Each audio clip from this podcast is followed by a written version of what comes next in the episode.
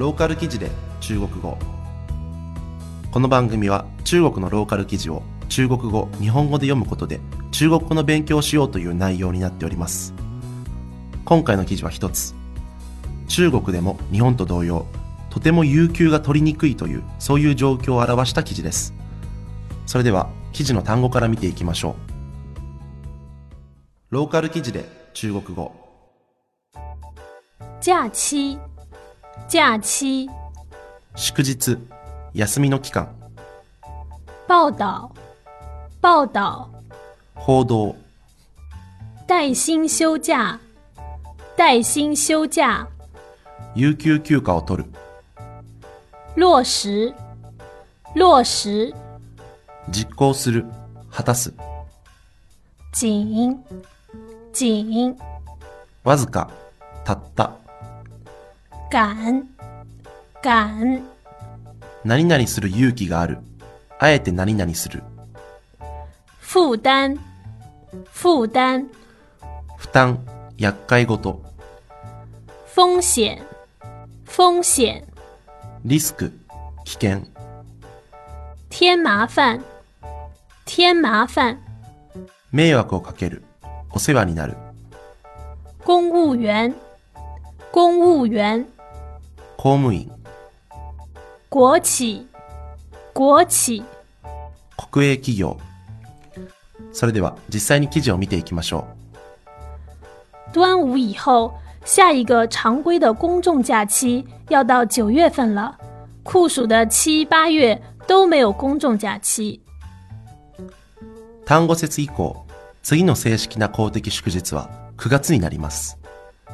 ひどい暑さの7月8月には公的な祝日は全くないのです可是翻看一些报道会发现，中国人暑期休假的意愿非常高。近年来，湖北、江苏、河南等地的媒体都做过相关的报道。しかし、いくつかの報道を除いてみると、中国人の夏休みを願う気持ちは非常に高いことがわかります。近年、湖北、江蘇、河南などの場所で、メディアは皆関連する報道をしています。那么带薪休假呢？据人力资源社会保障部和全国总工会做的调查数据显示，直到二零一三年，带薪休假的落实仅在百分之五十左右。では、有給を取るのはいかがでしょうか？人力資源社会保障部と全国壮行会が行った調査データによると、直近の2013年において、有給の実施率はたった50%前後だと明らかになっています。这还是在说落实率，如果要说休多少，估计数字更难看。これはまだ実行率についてのみの話です。もし、どれだけ休んでいるのかについて話すとすると、おそらく数字はさらにひどいものになります。总之，归结起来，人们遭遇了不让休、不敢休、不愿休这三步。不让休很好理解，企业害怕负担，所以设置很多门槛，不准员工的假。つまり結論的には、人々は休ませない、休む勇気がない、休みたくないの3つのないという状況に陥っているのです。休ませないはまだ理解できるでしょう。企業は厄介なことになるのを恐れて、社員が休めないように多くの関門を設置しているのです。不敢休和不愿休则很值得玩味。其一，人们面临着少拿工资的风险，一些要休假的人只能得到基本工资。休む勇気がないこと、そして休みたくないというのはとても意味深な興味深いことです。まず、彼らは給料が少なくなるかもしれないというリスクに立ち向かうことになり、いくらか休みを欲しいという人は基本給だけしかもらえなくなります。其二，休假会给公司和同事添麻烦，不少人就不太想休了。其三，还有人害怕休假让自己在单位边缘化。次に、休むと会社や同僚に迷惑をかけるので、あまり休みたくないと多くの人間は思っているのです。そして最後に、休みを取ると自分の職場での居場所がなくなってしまうことを恐れているのです。最有代表性的一句话是：“领导没休假，你敢去？”最もこのことを代表する言葉として、社長が休んでいないのに、お前は休む勇気があるのか？というものがあります。最后的结果是全民皆怕休假。如人民网最近的一个调查，公务员、事业单位及国企员工不一定都能休，中小企业、个体工商户落实更困难。最終的に全国民が皆休むことを恐れ、人民網の最近のある調査結果のようになるのです。公務員や公共機関及び国営企業で働いている人ですら必ず休めるわけでもない。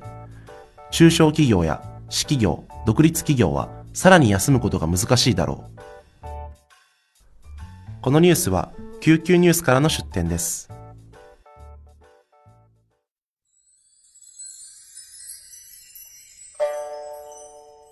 ローカル記事で中国語。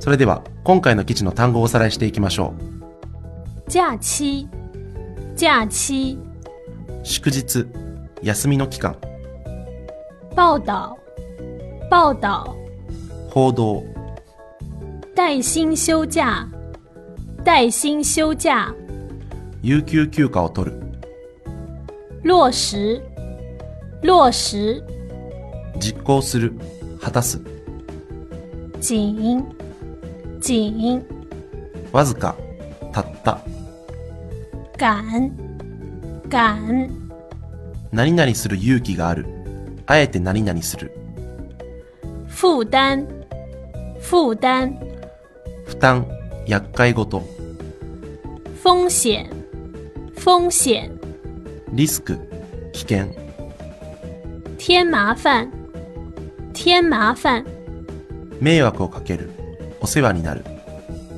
公务员，公务员，公務員、国企，国企，国営企業。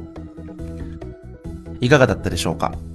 中国はですね、えー日本よりも実は祝日は少ないんですね。で、祝日の数自体を合わせると、えー日本の方が何日か、確か8日間ぐらい、えー日本の方が実は休みの時間が長いんです。なんですけれども、え実際に働いている時間は日本の方が多いんですよ。ということは、1日あたりの働いてる時間っていうのは実は、えー日本人の方が多いというのが、えー明らかになってたんですね。で、あの、中国はですね、日本に比べて結構、あの、労働環境はいいっていうふうに僕も聞いてたんですね。えーというのも、あの、まあ、労働契約も労働者側に割と有利になってたりすると。日本の方が、あの、労働者側に不利な、えー契約だったりするっていうのをいろいろ聞いてたんで、あ中国では結構休めるのかなと思ったんですけれども、まあ、こういう報道を聞いてですね、まあ、中国もそういうわけにもいかなくなってきたと。あの、昔のようにたくさん、えーっとですね、有給使って、あの、休めるような、まあ、そういう状況ではなくなってきたんだっていうのが、えーこの報道を見てよくわかる、えー感じですね。あの、なんですけれども、あの、記事でですね、えー有給の実施率が50% 50%前後しかありませんという、えーそういう記事になってたんですけれども、50%しかっていうのはですね、まあ、まだやっぱり日本よりは休めてるのなっていう感じがしましたね。日本だったら50%もっていう言い方をしそうだったので、あの、まだ中国の方が日本よりは、あの、労働者に対して優しい契約になってるのかなっていう感じはしたんですけれども、まあですね、あの、あんまりにですね、あの、休みすぎるとギリシャみたいになっちゃうんで、はい、あの、中国はですね、あの、これからもですね、どんどん伸びていく、えー国だと思うんで、